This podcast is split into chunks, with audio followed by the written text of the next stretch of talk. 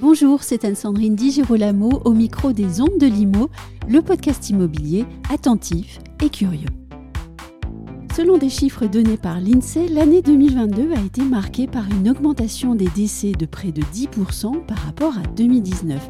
La hausse a même frôlé les 20% pour le mois de décembre 2022, toujours par rapport à décembre 2019.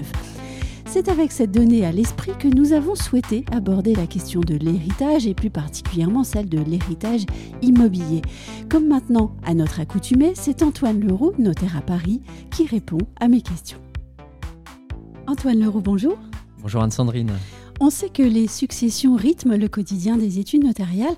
Avez-vous ressenti dans votre office les effets de cette hausse des décès en 2022 oui, tout à fait. Hein. Les études notariales vivent au diapason de la société française. Alors nous ressentons immédiatement quand le marché immobilier s'accélère ou lorsqu'il ralentit, et comme en ce moment. De même, une année, euh, celle 2022, euh, marquée par le nombre des décès, euh, a conduit au sein des études notariales à davantage d'ouverture de dossiers de succession. Nous échangeons régulièrement entre confrères et effectivement, l'année, en particulier la fin décembre 2022 et le début du mois de janvier 2023, ont vu un nombre important de rendez-vous d'ouverture de succession dans les études. Le règlement d'une succession est toujours particulier. On part souvent des, successions contentieuses. Ce n'est heureusement pas la majorité des dossiers. En revanche, il y a le plus souvent un caractère psychologique euh, important dans ces dossiers. Les conjoints héritiers qui ouvrent les portes de l'étude attendent de nous de l'écoute, de la compréhension, de l'empathie, de l'aide et bien sûr des explications. Et cela requiert des qualités humaines particulières et de faire preuve de beaucoup de pédagogie. Le règlement d'une succession, c'est un moment familial particulier. Dans un autre épisode, on avait évoqué le cas de M. Durand, fils unique et de sa mère incapable. Et pour nos auditeurs, je précise qu'il s'agit de l'épisode sur la vente d'un bien appartenant à une personne vulnérable. Nous avions alors pu envisager les difficultés engendrées par l'incapacité d'une personne dans le processus de vente. J'aimerais maintenant que nous passions quelques étapes. Nous recevons donc la nouvelle du décès de la maman, Madame Durand, avant la réalisation de la vente du bien. Que doit faire son fils, Monsieur Durand, et en somme, quelles vont être les grandes étapes du règlement de la succession? Il convient tout d'abord que M. Durand prenne rendez-vous avec son notaire pour procéder à l'ouverture de la succession de sa maman. Ce rendez-vous d'ouverture de la succession est un rendez-vous de prise d'information, aussi bien euh, pour l'héritier, mais également pour le notaire qui va recueillir les principales informations et documents qui vont lui permettre de comprendre la situation familiale et patrimoniale du défunt. Il est donc de bonne pratique hein, que le notaire adresse en amont. Euh, euh, aux héritiers, à l'héritier, en l'occurrence M. Durand, une liste des pièces à lui apporter lors de ce premier rendez-vous. Le notaire va donc demander à M. Durand les éléments d'état civil, le livret de famille, tout ce qui est nécessaire pour attester qu'il est bien le seul et unique héritier. Il va ensuite demander à M. Durand s'il a reçu des donations antérieures, particulièrement au cours des 15 dernières années, et s'il a connaissance de dispositions testamentaires qui auraient pu être prises par la défunte. Le notaire va ensuite s'attacher à reconstituer le patrimoine au jour du décès, aussi bien actif que passif. Le notaire demande donc les relevés bancaires, les contrats d'assurance vie, les coordonnées des caisses de retraite, euh, des organismes de prévoyance, des organismes sociaux, s'il y a de l'épargne salariale qui n'a pas encore été débloquée, euh, l'existence ou non de parts sociales, de véhicules et surtout de biens immobiliers. Il va également s'attacher à reconstituer le passif, hein, vérifier l'état des endettements, euh, notamment auprès des organismes financiers bailleurs, et puis euh, notre fidèle créancier, le Trésor public, sans oublier les aides sociales. Ce premier rendez-vous peut être également l'occasion pour le notaire d'interroger le fichier central des dispositions de dernière volonté hein, pour vérifier si le défunt a laissé un testament. L'héritier n'est pas toujours au courant.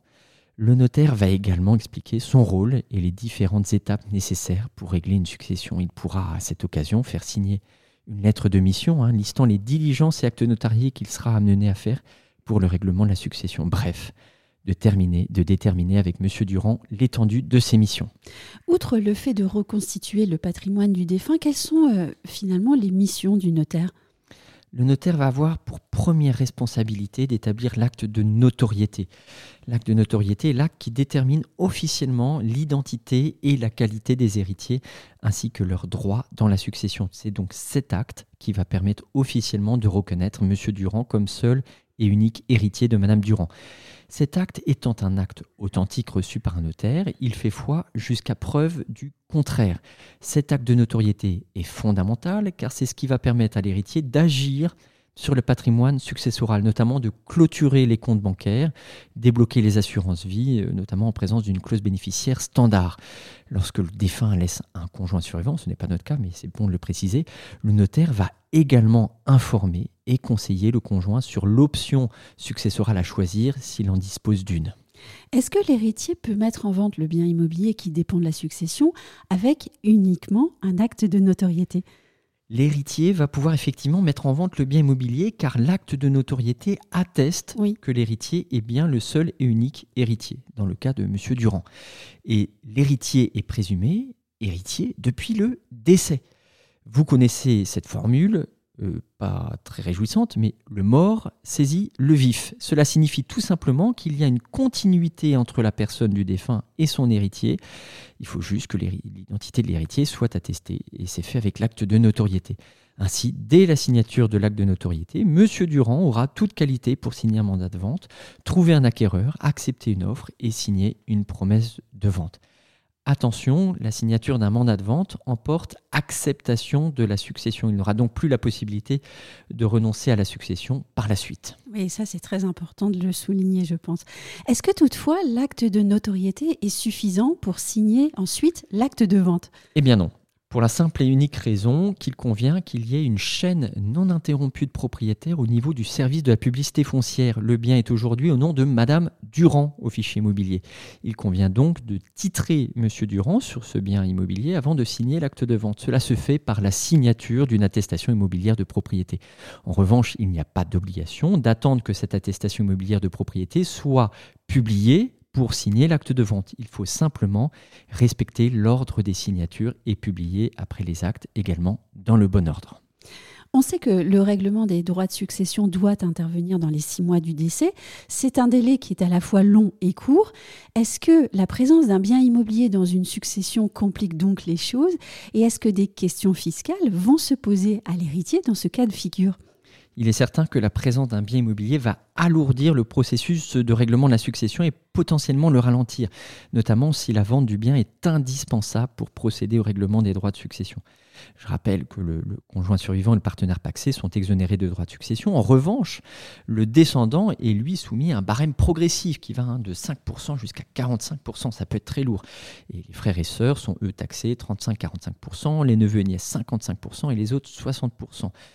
Et les abattements euh, en face ne sont pas énormes, notamment lorsque l'on considère la valeur de l'immobilier en Ile-de-France et dans les grandes villes. Alors l'abattement est de 100 000 euros par enfant, 15 euh, 932 euh, pour les frères et sœurs, 7 967 euros et pour les suivants, pour, donc, pour les neveux et nièces, et 1594 euros pour les autres. Alors vous imaginez bien que s'il n'y a pas ou peu de liquidité dans la succession, la vente du bien devient une nécessité.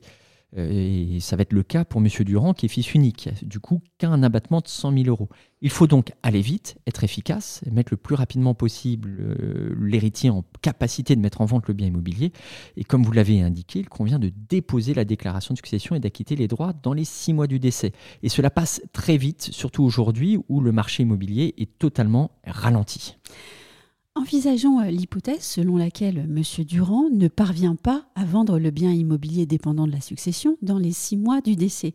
Ce qui est possible, puisque vous venez de rappeler que le marché immobilier est en ce moment au ralenti.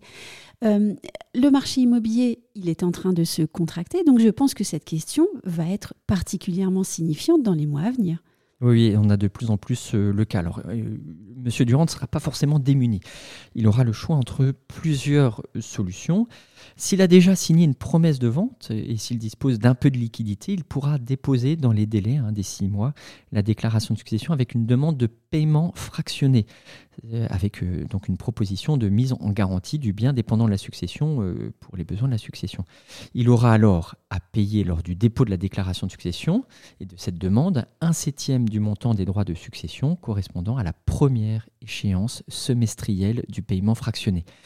S'il n'a pas signé de promesse de vente et si les liquidités euh, le permettent, il pourra décider de ne pas déposer la déclaration de succession, mais de verser un acompte à hauteur de ce qu'il peut. Ainsi, la valeur du bien immobilier ne sera pas figée euh, dans, une déclaration de succession et M. Durand ne prendra pas le risque de payer des droits de succession sur une valeur supérieure au prix de vente final. En revanche, il s'exposera euh, potentiellement à des pénalités de retard. Pourquoi, dans ce cas, euh, ce monsieur ne déposerait-il pas la déclaration de succession avec demande de paiement fractionné, puis, une fois un acquéreur trouvé, euh, déposer une déclaration de succession définitive? Voilà, alors ben, tout simplement, il n'est pas possible de modifier une déclaration de succession une fois que l'on a trouvé euh, l'acquéreur. Hein. il n'est possible de déposer une déclaration de succession rectificative qu'avant toute acceptation d'une offre. Si l'on se rend compte, comme c'est le cas actuellement, que le bien a été surévalué au début du dossier et qu'il est impossible de trouver un acquéreur à ce prix-là, il est alors temps de déposer une déclaration de succession rectificative, mais pas après avoir reçu une offre. Hein.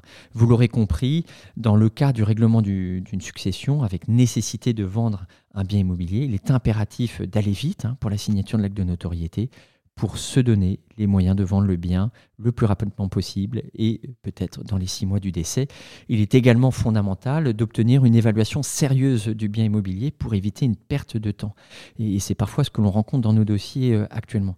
J'ajoute un dernier point, ne soyez jamais en commission euh, de négociation charge vendeur dans le cadre d'une succession, car vous seriez potentiellement amené à payer des droits de succession sur la commission d'agence en cas de dépôt de la déclaration de succession au moment de la vente du bien immobilier. Pourquoi? Parce que le prix qui doit être indiqué dans la déclaration de succession, c'est tout simplement le prix payé par l'acquéreur. Merci beaucoup Antoine.